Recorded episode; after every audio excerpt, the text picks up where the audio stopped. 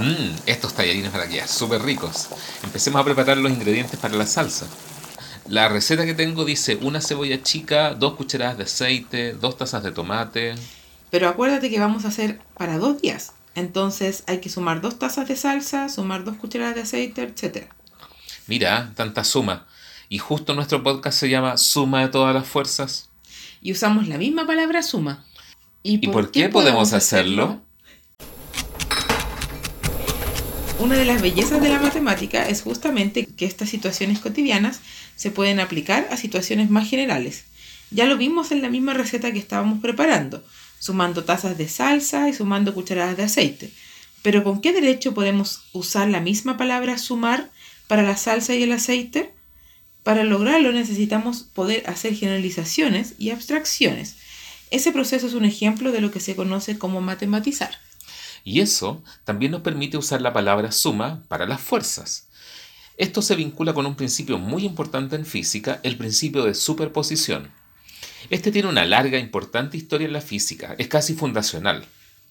A principios del siglo XVII, Galileo Galilei fue capaz de mostrar que el movimiento de un proyectil sigue una curva bien particular llamada parábola, suponiendo que el movimiento era la superposición de dos movimientos independientes.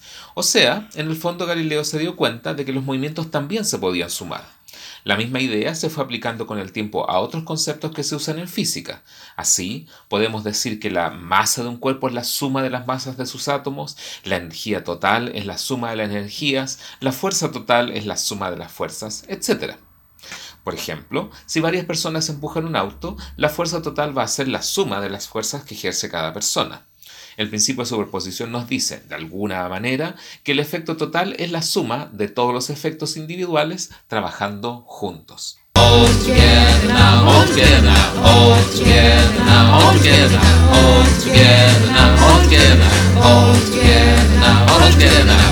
En el área de las matemáticas, para que una suma tenga sentido, lo primero que debe cumplir es que al sumar dos elementos de un mismo conjunto, el resultado quede dentro del conjunto.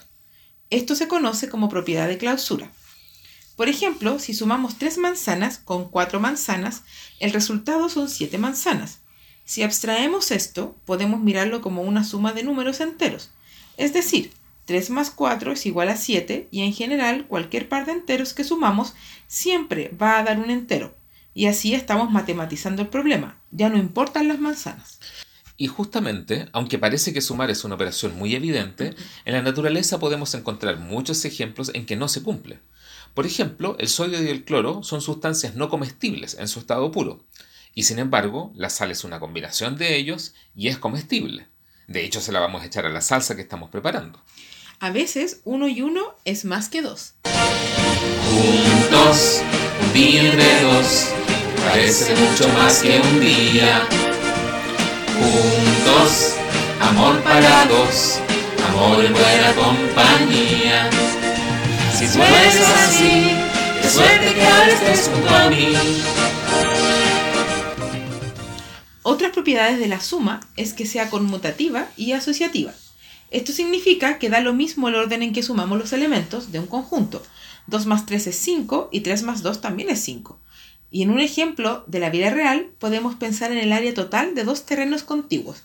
Para calcularla podemos tomar primero el área del sitio 1 y agregarle el área del sitio 2 y eso nos va a dar un cierto número. Y obtendremos el mismo resultado si tomamos primero el sitio 2 y luego el sitio 1. Y agregando un tercer terreno podemos entender la asociatividad. Volvamos al ejemplo de la física con dos personas. Llamémosle Ana y Pedro, empujando un auto. Si primero empieza a empujar Ana y luego Pedro, la fuerza total será la misma que si primero se pone a empujar Pedro y después Ana. Entonces nos damos cuenta de que las fuerzas siguen cumpliendo las propiedades de la suma. Pero la conmutatividad tampoco está garantizada y hay muchas operaciones que no lo son. Por ejemplo, en la formación de las palabras el orden de las letras es importante. Ave al revés es Eva y no da lo mismo. Volvamos ahora a las manzanas. Si tenemos cinco manzanas y no le agregamos ninguna, por supuesto seguimos teniendo cinco manzanas. Para abstraer esta operación necesitamos definir un número que representa la nada. ¿Qué es la nada? Es el vacío que queda. Ese número es el cero si pensamos en los números reales o los enteros. Para un conjunto general lo llamamos el elemento neutro y tiene la propiedad de que al sumarlo a cualquier otro elemento el resultado es el mismo elemento. Pero no todos los conjuntos tienen elemento neutro para la suma. Por ejemplo, el conjunto de los números naturales, porque comienzan desde el 1, así que no tiene al 0. La existencia del cero está íntimamente ligada con otra propiedad que puede tener la suma, y es la existencia de un elemento inverso, o sea, la posibilidad de sumar dos elementos y que el resultado sea el elemento neutro, el cero. El elemento inverso de cualquier real, x, es menos x. En el caso de la fuerza, si Ana empuja el auto hacia la derecha y Pedro hacia la izquierda, y ambos empujan con la misma intensidad, por decirlo de alguna manera, entonces la fuerza total sería cero y el auto no se mueve. En ese caso, la fuerza que ejerce Pedro sería el inverso de la fuerza que ejerce Ana. Entonces las fuerzas se pueden sumar, y es la misma suma que podemos usar para nuestra salsa, para las manzanas y para los números naturales. Todas ellas cumplen las mismas propiedades y eso nos da derecho a usar la misma palabra, suma. Palabra que viene del latín summa, con dos M, que significa el más alto, justamente porque al sumar números, naturales, por lo menos, que es como partió todo, se obtiene un número más grande y representamos la suma con el signo más, que es como una cruz y que era la abreviación del latín et, que significa y. De hecho, hasta el día de hoy, si decimos 2 y 2 son 4, ese i significa más. En todo caso, el signo más es mucho más reciente que la suma, porque mientras la suma fue introducida por diversos pueblos de la antigüedad, su símbolo apareció con su significado actual recién en 1518 aproximadamente. Cerca de un siglo después, Galileo tuvo una extrañísima idea, que los movimientos también se podían sumar, y lo hizo para resolver un problema militar, el lanzamiento de proyectiles. Desde la antigüedad y hasta el siglo XVII había prevalecido la idea de Aristóteles de que al lanzar un proyectil primero subía en una línea recta diagonal y después bajaba en una línea recta vertical. Eso porque, de acuerdo a sus ideas, dos movimientos no podían ocurrir al mismo tiempo. ¿Para qué vivir tan separados si la tierra nos quiere juntar?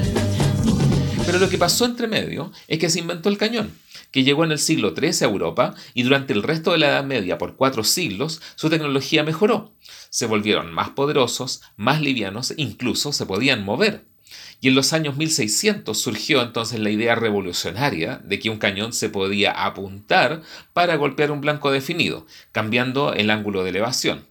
Y entonces fue evidente que la idea de Aristóteles no funcionaba. Galileo se ocupó de este problema haciendo experimentos en 1608 y dándose cuenta de que la solución era lo que hoy llamamos principio de superposición. Los dos movimientos, el impulso hacia arriba dado por la inercia de la bala y la caída dada por la gravedad, actúan al mismo tiempo, se superponen, o sea, se suman. De esta forma, Galileo resolvió un problema ancestral, dejando para la posteridad un principio fundamental para muchas áreas de la física. Sí, porque las ondas, por ejemplo, también se pueden sumar, y eso lo podemos notar en cualquier pieza musical que escuchemos. Un interesante ejemplo lo encontramos en las piezas en estilo de canon, que significa que una misma melodía es repetida sucesivamente por distintas voces e instrumentos. Por ejemplo, el cano de Johann Pachelbel.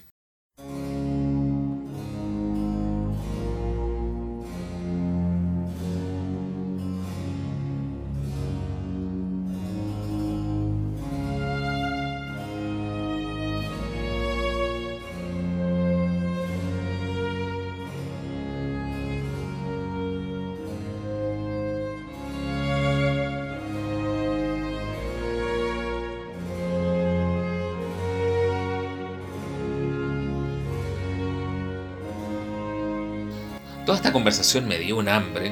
Mientras se hace la salsa, ¿por qué no cantamos? ¿Habrá una salsa que hable de la suma? Voy a googlear. Claro que existe. Mira, suma y resta de El Micha y Gilberto Santa Rosa. Ya, pues, cantemos entonces. Prepárense caballeros que aquí se vino a gozar. Te hubieras quedado en casa si no. Te traje esta suma y resta pa' ver si sabes contar. Y cógele bien el ritmo pa' que no pierda el compás. Y 20 más 2 son 22. 30 más 4 son 34. 50 más 3 53. Yo pongo la salsa y la baila usted. 80 más 1 81. 90 más 6 96. Si se pone bravo, échalo pa'l lado. Y ven tú también que cabemos 100.